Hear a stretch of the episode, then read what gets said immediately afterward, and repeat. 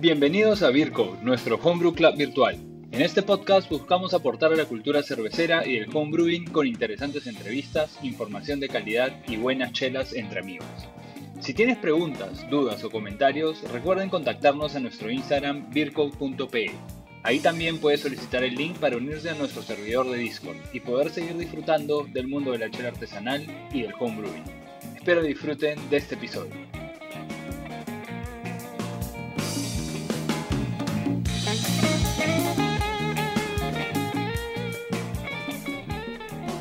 En este episodio continuamos con la serie Ave Cervecero y discutimos sobre la limpieza y sanitizado de nuestros equipos de homebrew. Todo cervecero le teme a la contaminación de su cerveza, por lo cual debemos tomar todas las medidas necesarias para que esto no ocurra. En la primera parte hablamos sobre los productos para limpieza más utilizados y su adecuada aplicación. En la segunda parte hablamos del sanitizado o desinfección, parte vital del brew day para evitar microorganismos no deseados en nuestro producto final. Este episodio fue grabado el 17 de mayo del 2021 y hoy los acompañamos Diego, Rodrigo y Gonzalo de Virco. Hola gente, bienvenidos a nuestro octavo episodio de Virco Podcast, el podcast de nuestro Homebrew Club virtual. Si aún no lo han hecho, ya saben, síganos en Instagram, virco.pe. Si son homebrewers, pónganse en contacto con nosotros para darles acceso a nuestro Discord. Eh, donde compartimos información sobre el hobby que todos queremos y también algunas catas, intercambios de botellas, etc.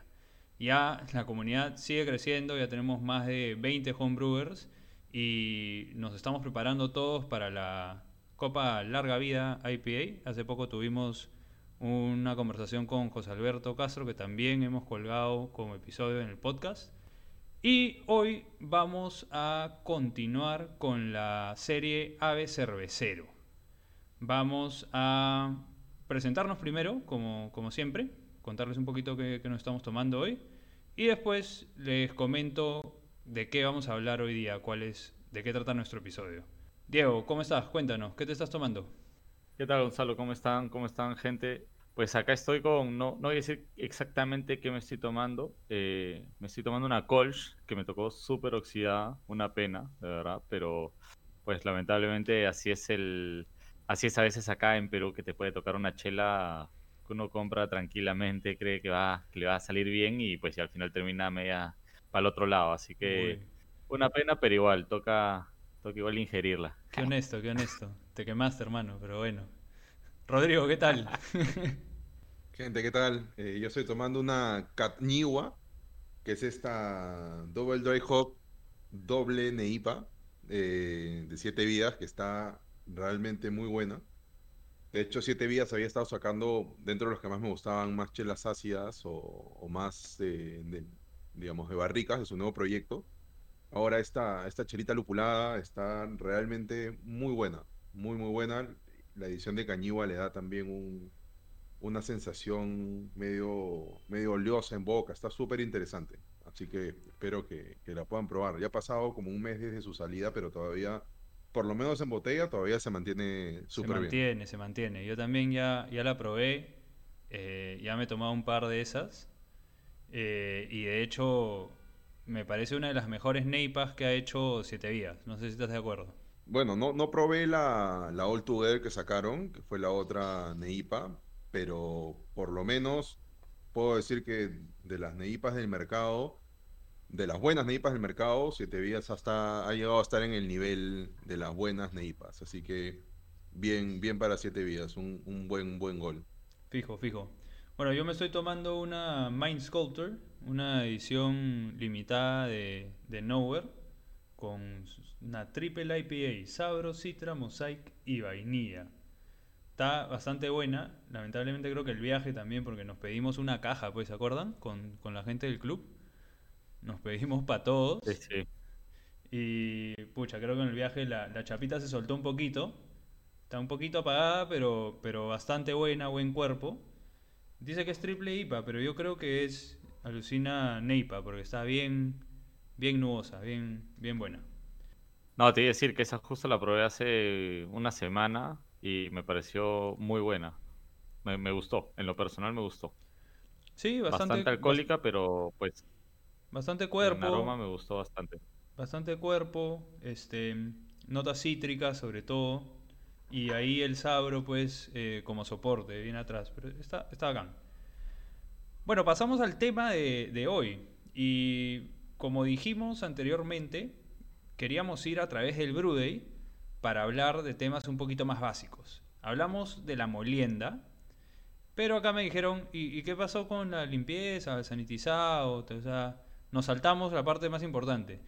Si vamos al Brudey, de repente en la parte caliente, el sanitizado, la limpieza no es tan importante, vamos a hablar de eso ahora. Pero sí, pues es algo que todo cervecero tiene que tener presente, ¿no? A veces hasta dicen que hacer cerveza es 90% de limpieza y 10% hacer chela. Así que vamos a empezar con, vamos a dividirlo en limpieza y sanitizado. Entonces en esta primera parte vamos a hablar un poco de limpieza y no sé si alguno de ustedes me puede decir un poco por qué es tan importante la limpieza. ¿Por qué, por qué cuando hacemos chela tenemos que ser tan meticulosos en la limpieza? Antes de tocar ese tema, yo te quería pues hacer como un hincapié y es que de verdad no es que primero en la parte en la parte caliente, porque de verdad uno comienza a desinfectar como homebrewer comienza a desinfectar los fermentadores desde antes, o sea, de pronto estás estás haciendo tu mash y tú ya comienzas a, a, sanitizar, desinfectar lo que te toca hacer con los fermentadores donde fermentes, te toca comenzar a limpiarlos para que tengan el tiempo de contacto, que ya lo vamos a hablar luego pero, o sea, la limpieza no es que venga después del hervido, o sea, la limpieza está siempre como parte de, del avanzar. Te lo digo como cocinero, ¿no? Que uno siempre trata de avanzar en esos pequeños detalles para ahorrar tiempo más tarde. Clean as you go, ¿no? Tu frase favorita. viene también así es, así un tema, un tema interesante de cómo, cómo uno empieza a, a ganar tiempo en su brew day, ¿no? O sea, por ejemplo, a mí me gusta darle una lavada a las cosas la noche anterior a, la cocción. O sea, ya saco las cosas de donde las tengo guardadas y le doy una, una enjuagadita, empiezo a, ordenar las cosas para el siguiente día despertarme y empezar a calentar el agua. Y bueno, como naturalmente se demora, como es un... Yo hago 20 litros, pero igual calentar el agua de mash demora ese es el momento en el que aprovecho para empezar a sanitizar las cosas. Bueno, las que tienen que ser sanitizadas, que eso va más adelante, en realidad, ¿no? Empiezo a limpiar las cosas, en realidad, que es lo que vamos a hablar en este, en este primer bloque, ¿no? Empiezo a lavar el fermentador, empiezo a lavar el cooler que yo utilizo, empiezo a lavar las mangueras, Lo el sanitizado, eh, yo lo hago más adelante, ¿no? Como pasan varias horas, yo empiezo a sanitizar un poco más adelante, en realidad. Bueno, entonces, de todas maneras, eh, es importante la limpieza desde antes, también hasta cómo guardo mis equipos, ¿no es cierto? Eh, y como dice Rodrigo, eh, hay que tener todo limpio, mejor si lo tengo limpio desde el día anterior, o si ya terminé mi brew day, dejar todo limpio para mi próximo, para mi próxima cocción, ¿no? Vamos a empezar entonces. Eso es básico. Dejar las cosas cochinas. No, es lo peor. Lo peor, dejar las cosas cochinas es crear un monstruo dentro de tus utensilios. Pero, hay gente que lo hace. Hay gente que limpia previo a su brew day. Eso, eso pasa cuando tomas mucho en el brew day, pues. claro. Al final ya no provoca limpiar y dejas ahí un mocazo en el caño. Me ha pasado, me ha pasado. bueno, em, vamos, a, vamos a hablar entonces primero de la limpieza. Y en la limpieza mucho recomiendan pues eh, el detergente alcalino. Vamos a hablar primero, primero por qué, por qué es importante la limpieza. Al hacer chela, al fermentar chela, nosotros queremos solamente un microorganismo, ¿no? El que nosotros inoculamos, que viene a ser mm, normalmente la levadura. No nos vamos a meter porque si son sours, ¿no? Ahí pueden haber otros microorganismos, puede ser una bacteria, puede ser un mixed fermentation, pero normalmente vamos a usar algún Saccharomyces, ¿no? Entonces, el propósito es retirar cualquier microorganismo de la cerveza que vaya a afectar las características organolépticas de la cerveza. Entonces, importantísimo por eso que todo esté limpio y sanitizado. La limpieza primero es retirar todos, todos los restos, pues, ¿no? Todas las. Desde lo más básico, ¿no? O sea, eh, le dicen, le dicen tierras orgánicas no sé, no me gusta ese término, es demasiado técnico, pero sí, pues. polvos o, residuos que pueden haber, ¿no? Y para eso usamos la, la soda cáustica, ¿no? Que es lo, más, es lo más popular y lo más barato, pero viene en diferentes presentaciones.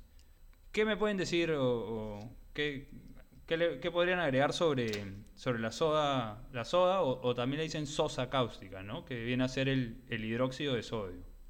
Eh, yo en mi experiencia, yo he usado soda cáustica, que pues claro, es el, hidróxido de sodio puro, para hacer, yo, yo lo he usado más para hacer este, desinfecciones más, más densas. O sea, por ejemplo, equipos que no uso hace tiempo, les paso la soda cáustica a temperatura, o mangueras que hayan, pucha, no sé, hay veces que pongo la manguera de blow-off y sale toda la levadura por ahí. Entonces esas mangueras sí me gusta recircularlas con, con, la soda cáustica a temperatura, ¿no? Pero de lo contrario, si es que es una limpieza más como de polvo y residuos que puedan haber, que se hayan caído cuando el equipo está guardado o algo de eso, eh, pues yo sí usaría algún detergente alcalino, porque al final eso me ayuda a retirar todo lo que es este las materias ah, Orgánicas, se me fue ¿no? la palabra, pero pues, La materia- la orgánica, claro. exacto. Y para complementar Sí, sí, la eso que dices, se, se utilizan normalmente, pues, dices a temperatura. Tratamos de usar la soda cáustica en una temperatura en un rango entre 50 y 60 grados, ¿no?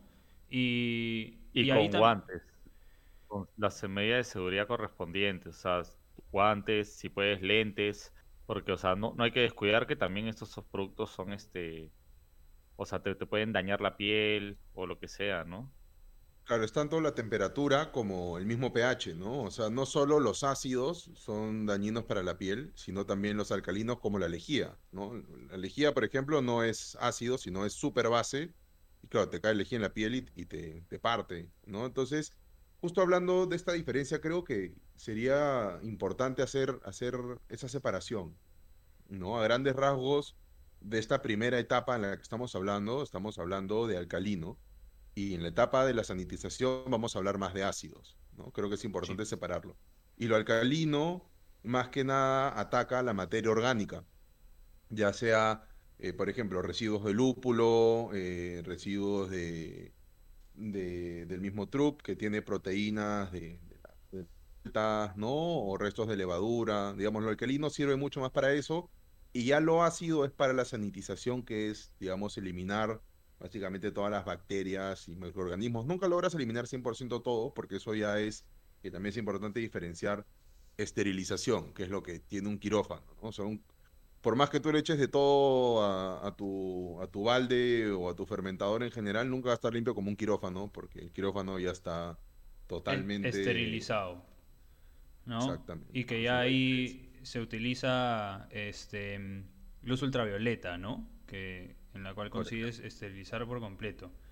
Em, también un, un producto muy utilizado por, por homebrewers, también se utiliza en cervecerías, pero, pero es un poquito más caro, o sea, más barato es usar la soda cáustica normal. Es el PBW, ¿no? O también otra marca comercial es el One Step, que es justamente el hidróxido de sodio, pero mezclado con otros componentes. Acá es importante usar eso, no sé si, si en sus casas usaban, pero se tiene otros que se le llaman surfactantes, que es para suavizar el agua, para que el agua em, entre mejor, ¿no? Para que, para que se pegue mejor a la superficie y, y, digamos rompe la tensión superficial del agua, ¿no?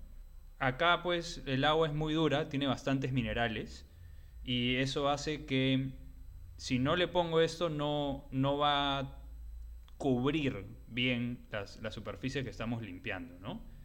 Vale la pena aclarar que a veces también, y Rodrigo lo mencionó, también se puede utilizar cloro o, lejía, ¿no? ¿Ustedes han utilizado en algún momento cloro para diluir, diluir, en, en- diluir en agua para, para limpiar? La verdad que personalmente no. No he averiguado sobre usar cloro, nunca se me pasó por la cabeza. eh, por he tenido la suerte de siempre poder usar los, o sea, los, los equipos como soda, o sea, los, los ítems de soda cáustica, eh, PBW, eh, entonces de verdad no he tenido la necesidad de usar cloro, pero me imagino que también debe, o sea, en un primer punto puede servir muy bien para la desinfección. Claro. Normalmente lo utilizamos, por ejemplo, para desinfectar, para limpieza y desinfectado de, frutas, verduras, superficies, ¿no es cierto? Como, como desinfectante casero.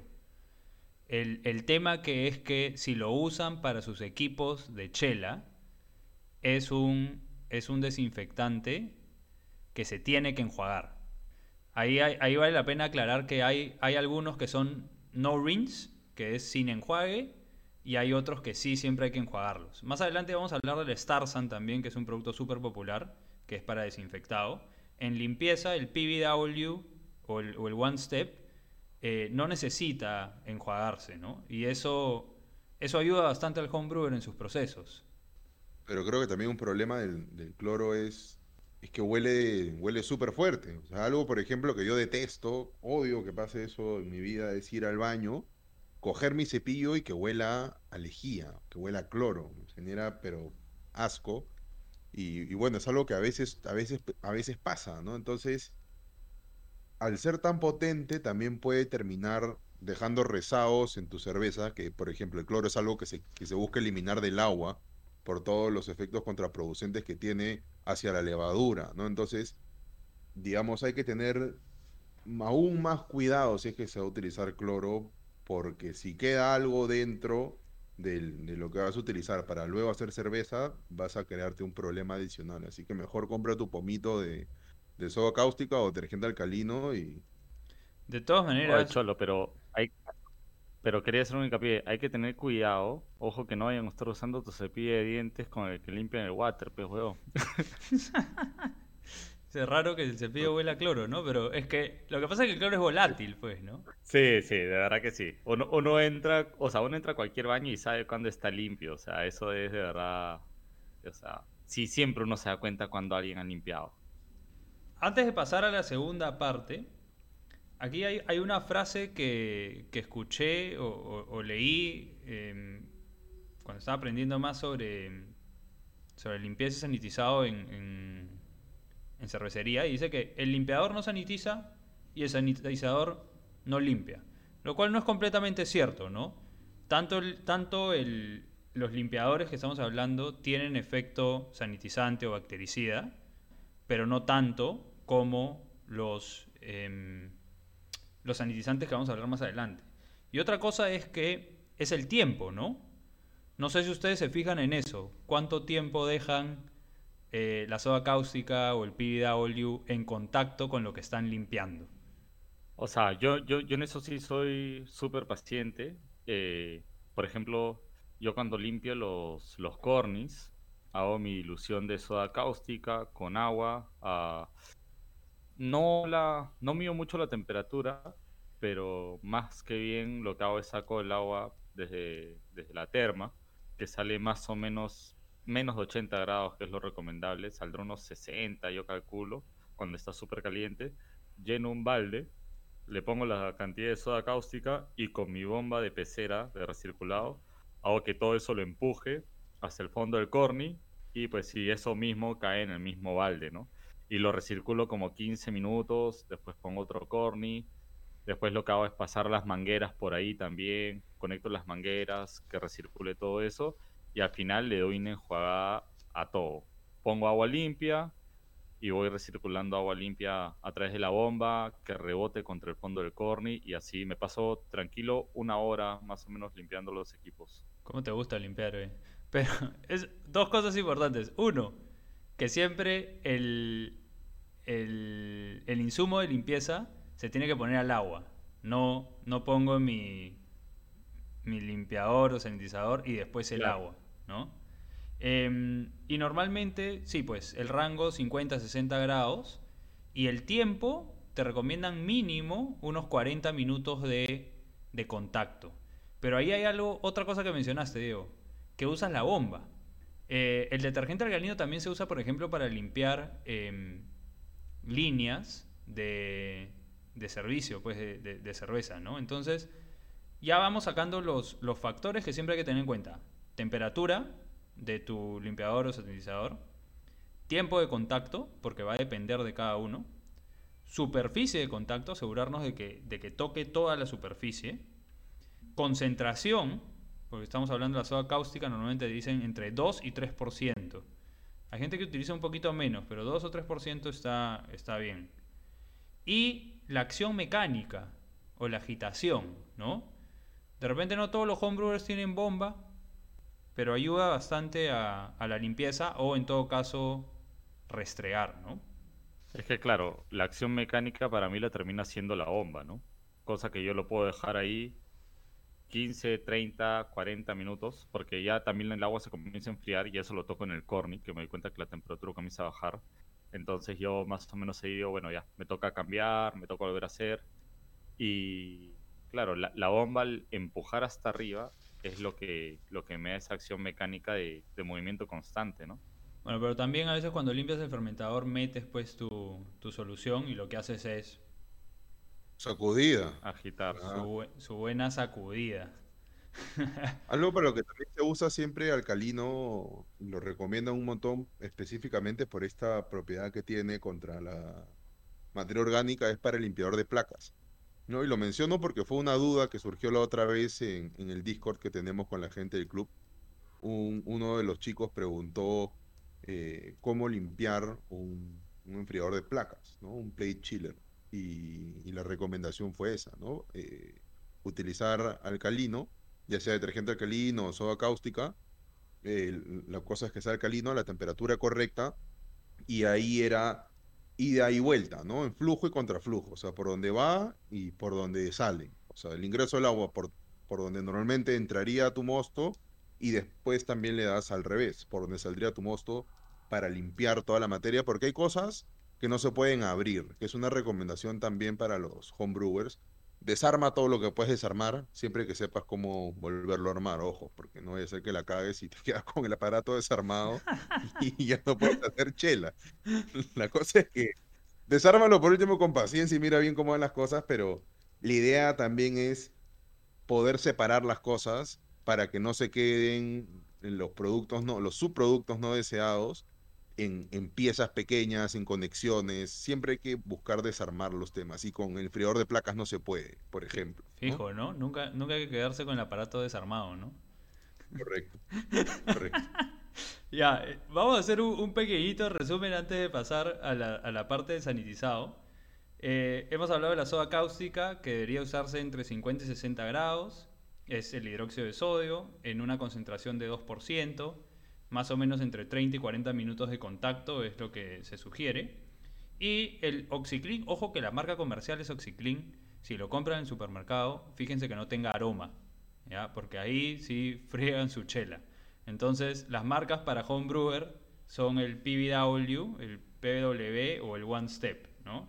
que es el hidróxido de sodio con otros, otros aditivos. Eh, vamos entonces a, a una pausa y en la segunda parte vamos a hablar más sobre el sanitizado.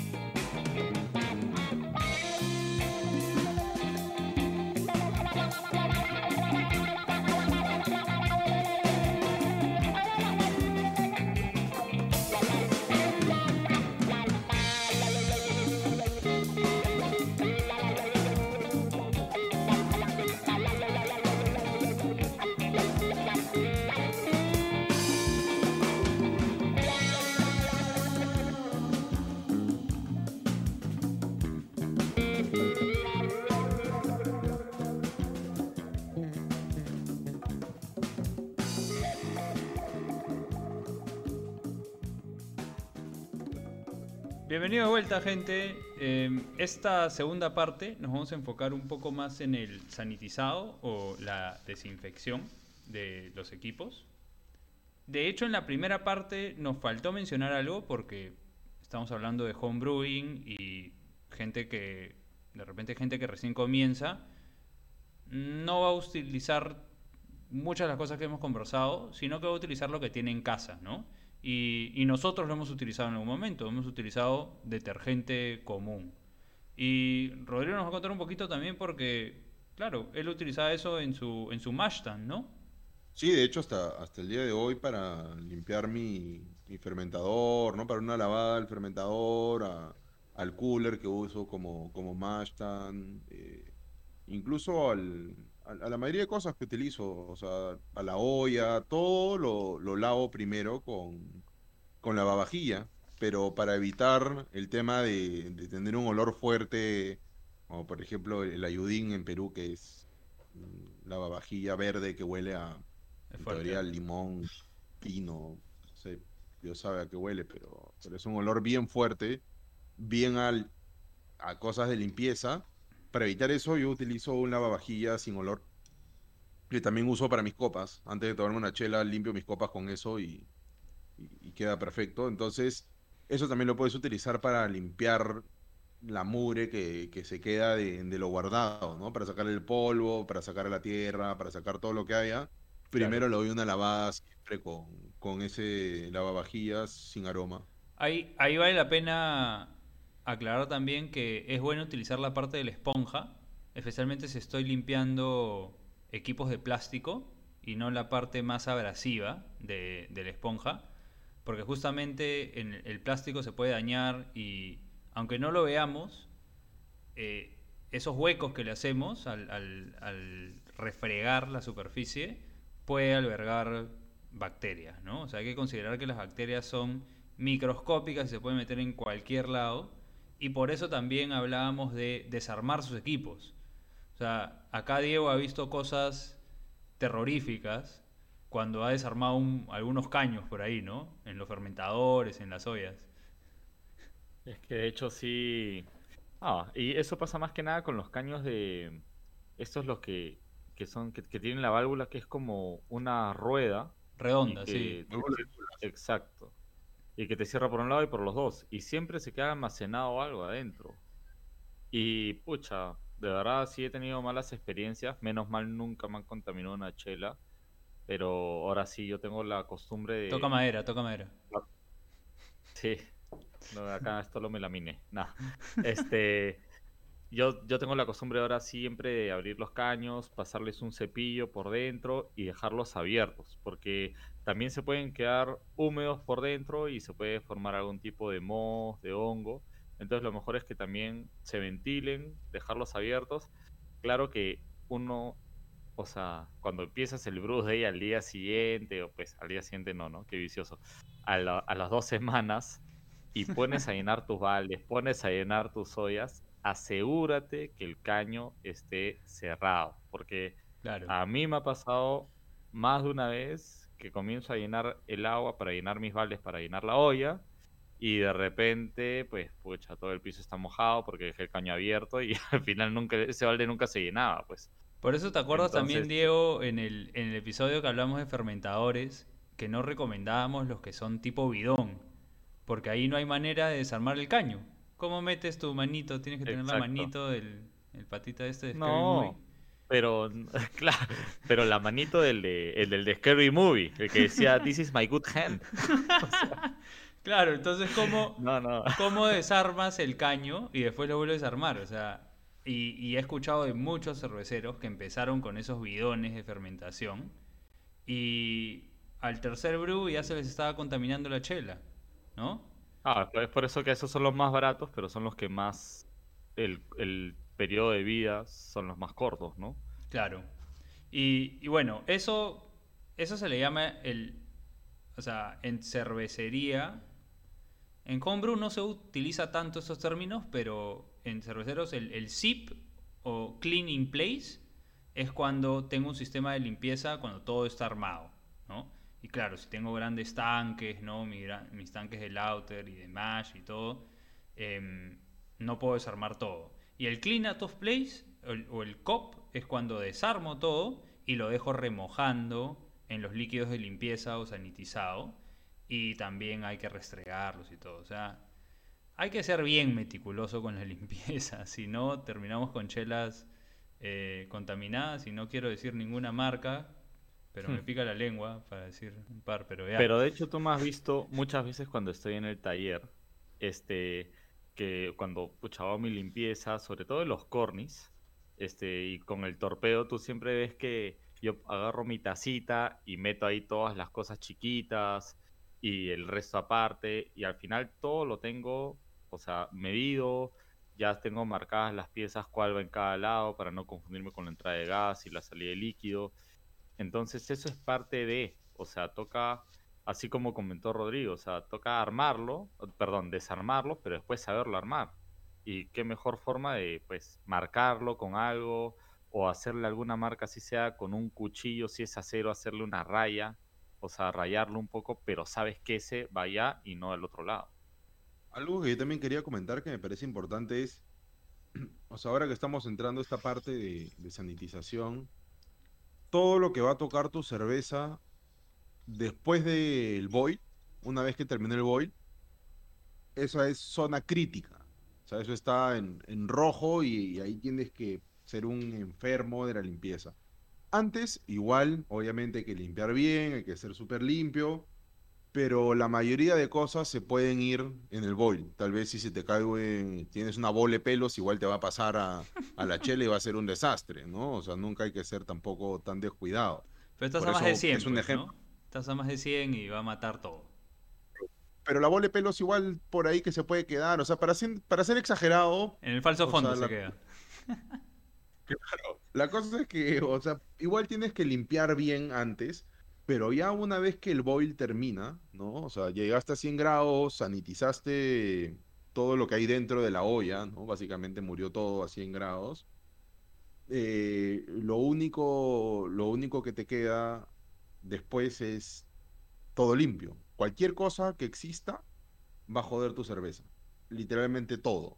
Entonces, tienes que ser maniático de la limpieza y específicamente la sanitización, que es de lo que vamos a hablar ahora, con todo lo que vaya a tocar tu cerveza. Todo desde el termómetro que puedes utilizar para medir la temperatura una vez estés haciendo el, el, el- lo, lo que sea. El, por ejemplo, el Whirlpool, vas a hacer Whirlpool, tienes que medir, quieres agregar a, a 80 grados, o el Hopstand, quieres agregar a 80 grados el lúpulo, meter el termómetro que estaba ahí al costado de tu perro babeando, bueno, ya te puedes imaginar lo que va a pasar con la chela. Tiene que, o sea, ahí, por ejemplo, yo recomiendo usar alcohol, algo sencillo, usar el Rodrigo, mismo, Rodrigo se imagina los peores escenarios.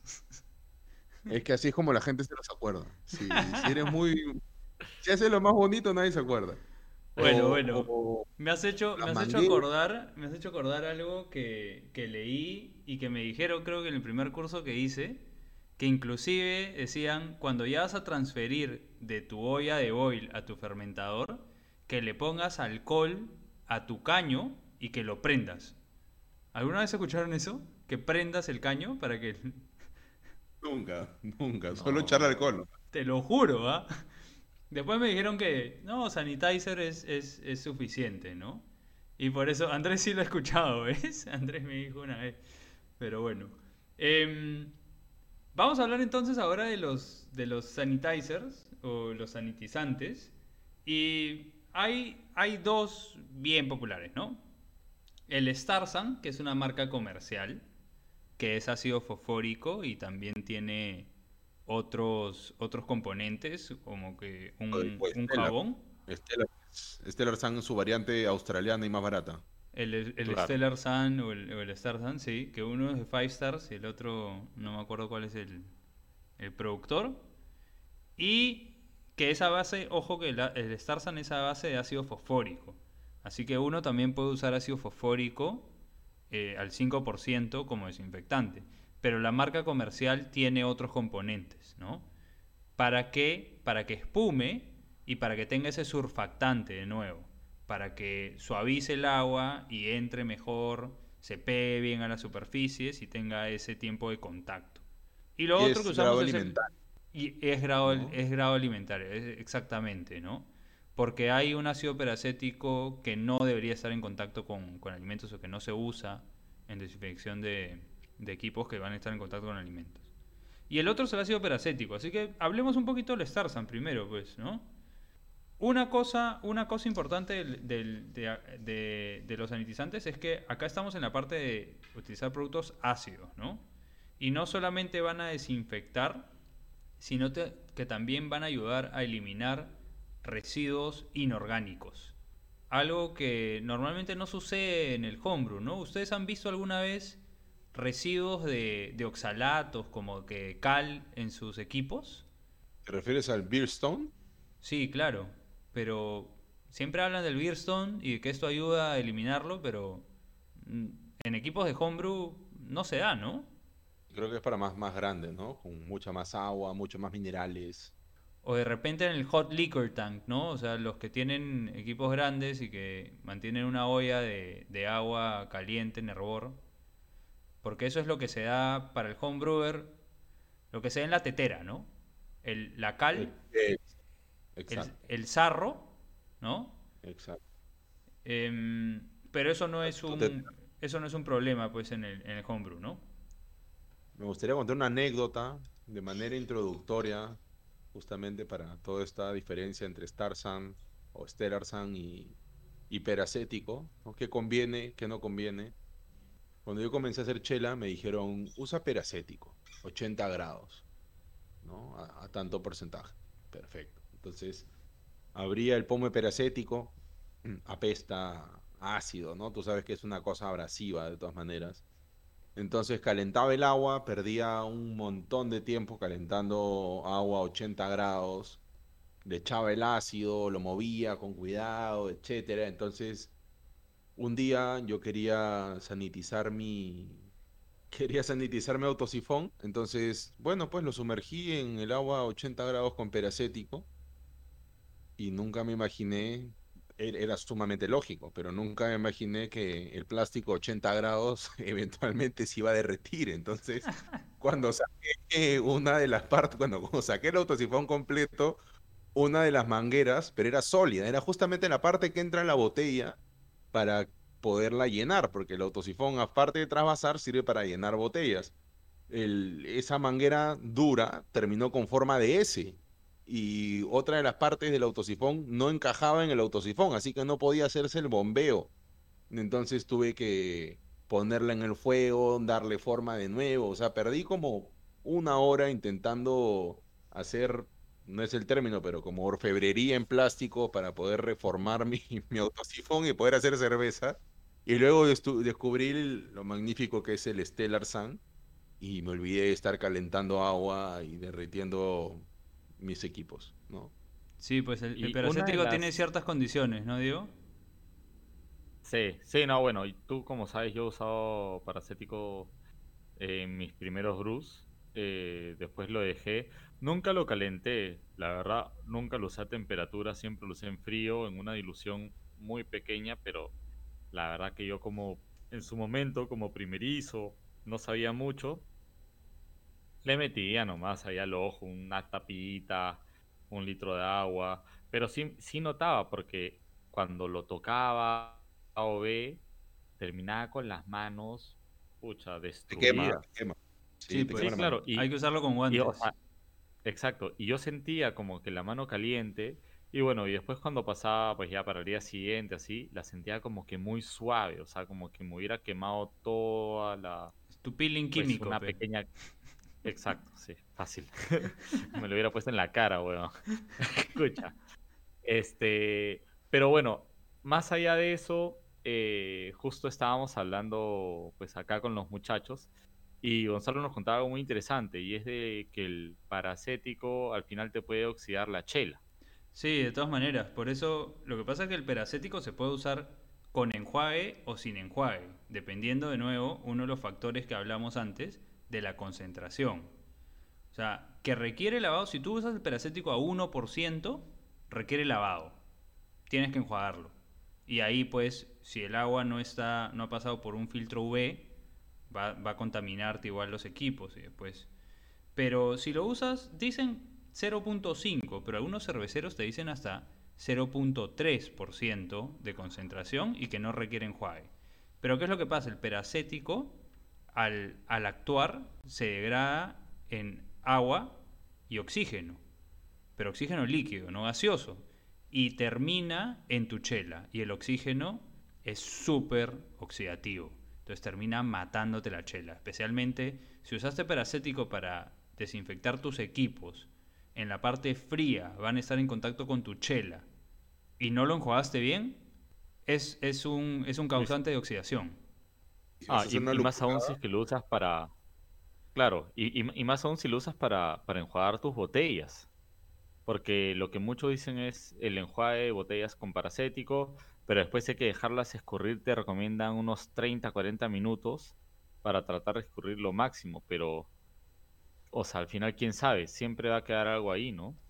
Sí. Incluso ojo, las botellas se ojo, un- una corrección que no es, no, es agua, no es agua y oxígeno, sino que es agua oxigenada y oxígeno en el que se degrada, ¿no? Pero el oxígeno es el que causa el daño. Pero lo que yo decía especialmente, o sea, con el tema del peracético, los que más miedo le tienen son los que hacen cervezas lupuladas. Específicamente, o sea, si vas a hacer cervezas lupuladas, y, y no, no digo hacer una Double Hazy IPA, simplemente si quieres hacer una, no sé, Una IP Pale en casa. American Pale Ale. a Sí. menos, un American Pale Ale con un grain bill sencillo y con lúpulo, o sea, ya es suficiente para, para que puedas sentir los efectos, ¿no? Sí, de todas maneras. Por eso yo creo que estamos de acuerdo. Eh, el Star Sun o el Stellar Sun o lo que puedan conseguir es mejor. Es un poquito más caro, ¿no? Pero no necesita ser enjuagado. Eh, hace su propia espuma. La concentración es 2%. Lo trabajas en un rango un poquito más amplio de temperatura que puede ser entre 10 y 50 grados. Así que con, con la temperatura ambiente tranquilo y puedes diluir una onza en 5 galones, ¿no? Eh, entonces, si bien acá no, acá, acá lo conseguí o, o siempre lo hemos traído, lo hemos pedido de, de fuera. Yo no me acuerdo de haberme comprado este, este razón acá. Acá se consigue, se consigue, pues hay, hay tiendas que venden tanto Stellar Sun como Star Sun. No, no te venden la presentación de la, de la botella grande, sino te venden el- la, la botella de 4 onzas. Pero yo ahora compro- que... De una onza, perdón. Te venden la de una onza, si no me equivoco. A menos a la Yo cuenta. compro Stellar Sun, la botella grande, que cuesta lo mismo que la botella chica de Star Sun. eh, Exacto.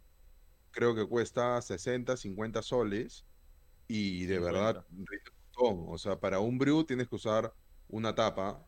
Y para limpiar tus chelas, tus, tus botellas, tienes que usar otra tapa. Entonces, de verdad, termina siendo barato. O sea, no, Claro. no, Al, al, al final, algo que es súper importante y que esto sí es mega tip homebrewer, es a todo el mundo en algún momento, pucha, en los últimos dos años les ha tocado tomar a tipo bisolbón, algún jarabe. Esos jarabes vienen con unas tapitas medidoras de onzas o mililitros. Esas tapitas al final terminan siendo oro porque si uno sabe que la dilu- dilución del Starsan es 1.5 mililitros por litro de agua, entonces esas tapitas al final toca guardarlas porque es muy difícil calcular en una escala más grande, entonces te toca al final siempre hacer una tapita que sabes que es más o menos 5 mililitros y te toca hacer siempre tus, pucha, 4 litros de Starsa. Buen dato. De Entonces, re- de, pero, regreso, ejemplo- de regreso a las clases de física todos, porque hay que, hay que calcularlo en volumen, no en masa. No pesen Exacto, no, su claro, no volumen, pesen, volumen con volumen. volumen. Incluso lo que Y- dice y- Diego es útil también para los ácidos, por ejemplo, si quieres usar fosfórico para, para tu agua de mash, que es algo, ahí es donde Diego me lo dijo, ¿no? También. Oye, tu fosfórico para el agua de mash en una bote, en una chapita de, de jarabe, ¿no? Es súper útil. Exacto. Y, y a lo que voy es que, por ejemplo, este, claro, a veces cuando yo hago, o sea, un segundo dry hop, y es más, hasta un primer dry hop y quiero, pues, este, cosechar la levadura, me toca preparar más Starsam para Claro. volver a poner el, el recipiente. Y no vas a hacer cinco Y- balones. Y no voy a hacer cinco galones, no voy a hacer ni un galón, hago un litro. Entonces, eso lo trato de medir y ser lo más pucha, eficiente posible con el producto, porque al final también es la plata de uno en la que se está yendo, ¿no? O sea, si quieres, puedes hacer tus cuatro litros si no te molesta, pero a mí personalmente sí me molesta, porque pues al final yo sí considero que toca, pues, a ver, me estoy ahorrando comprando mis, ya, ya no compro mis pills, ahora me compro hago mi propia chela. Me gusta, me gusta porque sea, siempre, sí. siempre con los tips de- del ahorro para el homebrewer, ¿no? O sea, siempre Todo. una de las motivaciones del homebrewer es voy a ahorrarme plata. Pero después cuando se dan Mentira. cuenta en todas las cosas que uno tiene que invertir, ¿no? Y, y en la limpieza, en la limpieza uno tiene que invertir. Y debería invertir más que en otras cosas, inclusive. Total. Sí. Y, y ahora hablando del Star Sun y el Stellar Sun, aquí viene una pregunta que es clave, eh, se ha discutido también en, en otros podcasts como en Brulosophy, y es, ¿con o sin espuma?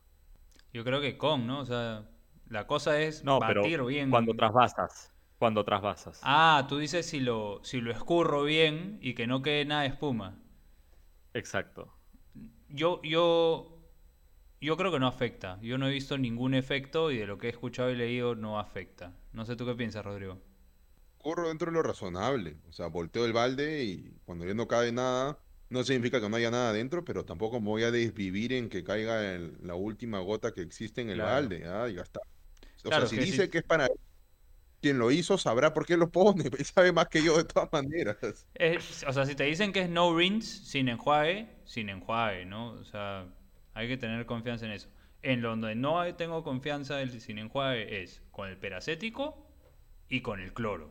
Porque ambos te pueden, te pueden fregar la chela, ¿no? Hasta el PBW o el One Step, el hidróxido de sodio que estábamos hablando antes, puede ser sin enjuague, ¿no? Eso es, eso es, un- es- es importantísimo, ¿no? Eh, saber si tu sanitizante es con o sin enjuague. Y ahí yo tengo una pregunta. ¿Ustedes alguna vez, yo lo he leído y lo he pensado, nunca me he animado a hacerlo, para ah, sanitizar sus botellas, ¿alguna vez las han metido al horno? Oye, buen punto, ¿ah? Vamos a hablar un poquito de, de las botellas y de cómo limpiar las botellas. No, pero esa es una manera de esterilizar, que lo mencionaste al comienzo, ¿no? El esterilizado ya mata 100% de las, de, de las bacterias. Yo nunca lo he hecho, lo he hecho con frascos para, para envasar mermelada o encurtidos, pero nunca lo he hecho con mis botellas. Pero es válido, es válido. ¿Tú lo has hecho?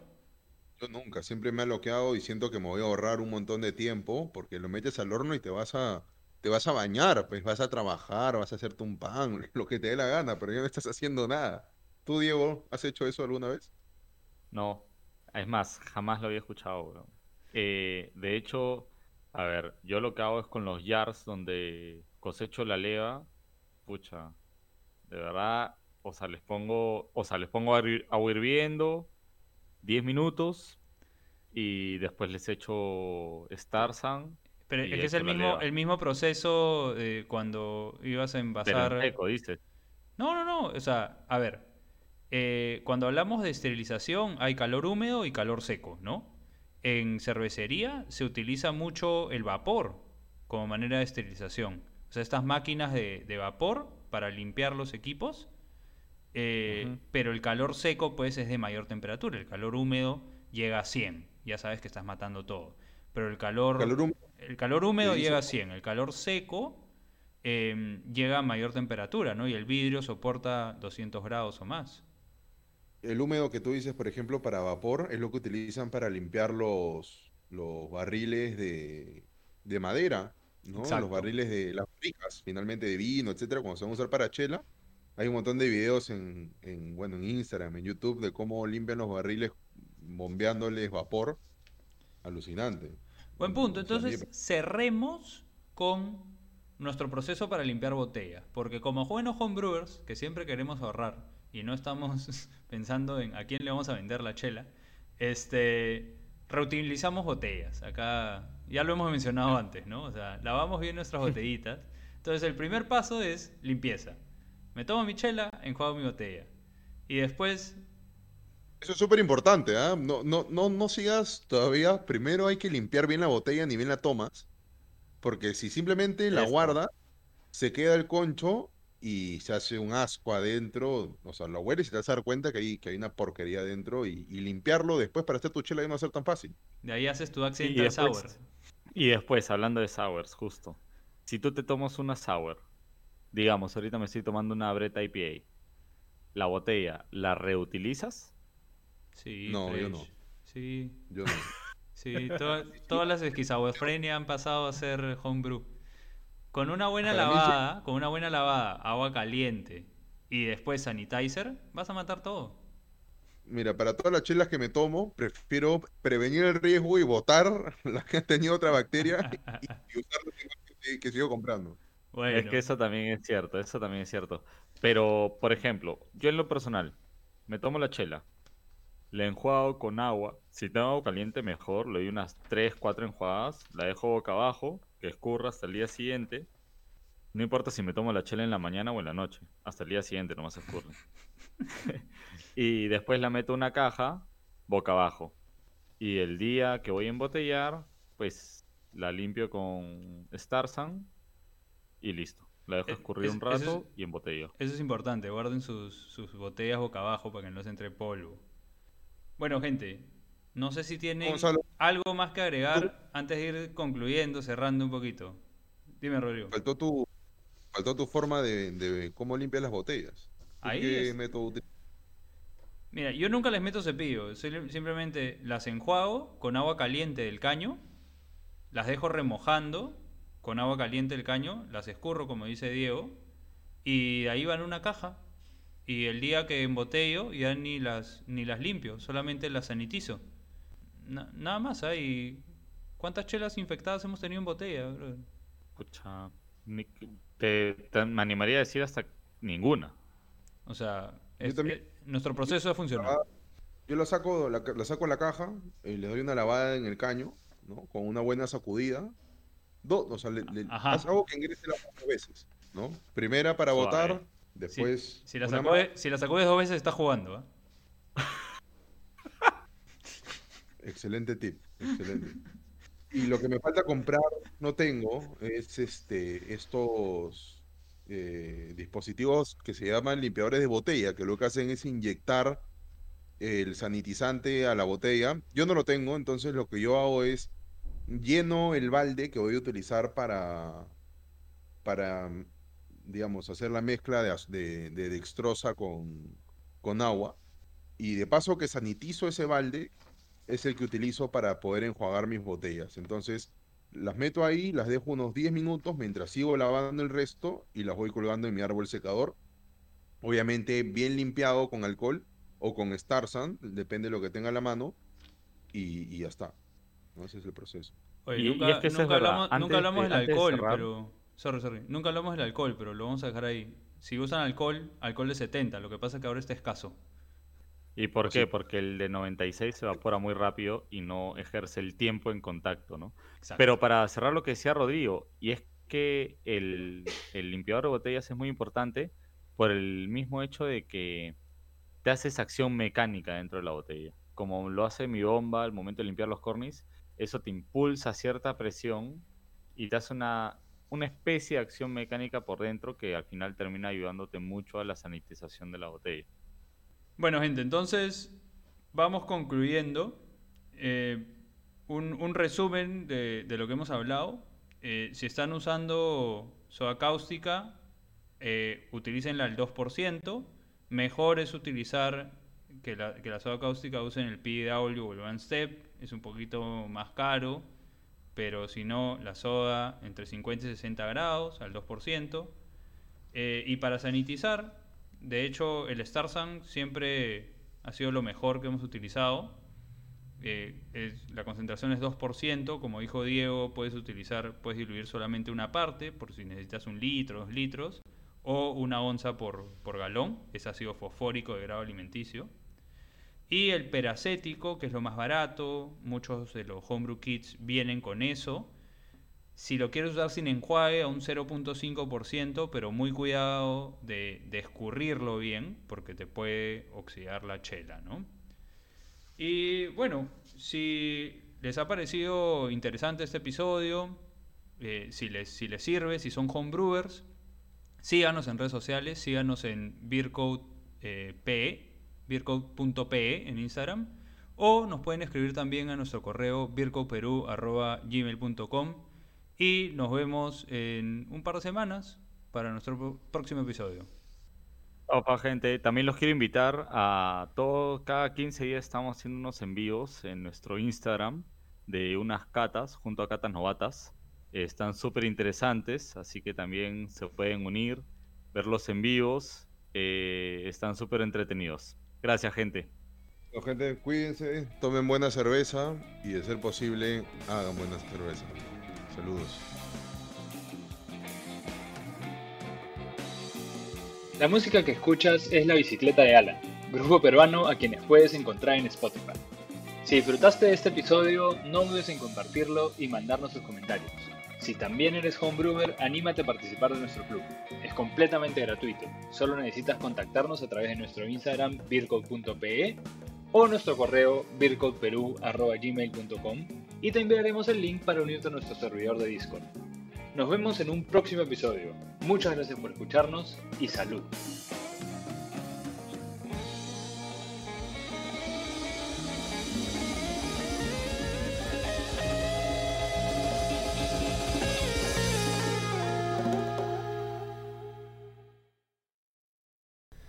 Esta vez no tenemos bloopers, pero tenemos un disclaimer. Cuando discutimos sobre el ácido peracético, mencionamos que es altamente oxidativo por los componentes en que se degrada. Sin embargo, mencionamos que se degradaba en agua oxigenada eh, y oxígeno. Exactamente, para ser claro, el ácido peracético es un eficaz desinfectante que consiste en una combinación de peróxido de hidrógeno o agua oxigenada y ácido acético o vinagre. Esas son las dos moléculas que lo componen. Este actúa de una manera similar a los clorógenos, es decir, tiene un amplio poder oxidante, pero a diferencia de los primeros su acción es mucho más corrosiva. Posee un mayor espectro de acción y es efectivo en presencia de materia orgánica y aguas duras. Asimismo, el ácido peracético no afecta al medio ambiente y se descompone en poco tiempo dejando como residuo agua, oxígeno y ácido acético, o vinagre, como ya lo dije. El oxígeno que deja al degradarse es lo que causa la oxidación en la cerveza y como dijimos afecta principalmente a las cervezas lupuladas. Ahora sí, los dejo con un pequeño blooper. Para grabar las copas. Ya volvemos. Ese es para Wimbledon. Quédense con nosotros. Para- oye, ¿y A la ¿qué, P, qué ya. es Wim- qué es Wimbledon, Rodrigo? Eh, El campeonato de Campeonato de tenis. pues. Ah, Habitación ya. Riverside con cámara, cama de agua y río artificial. Anda, ¿dónde queda? Fuerte, ¿ah? Fuertes declaraciones. Invit Invita, pe.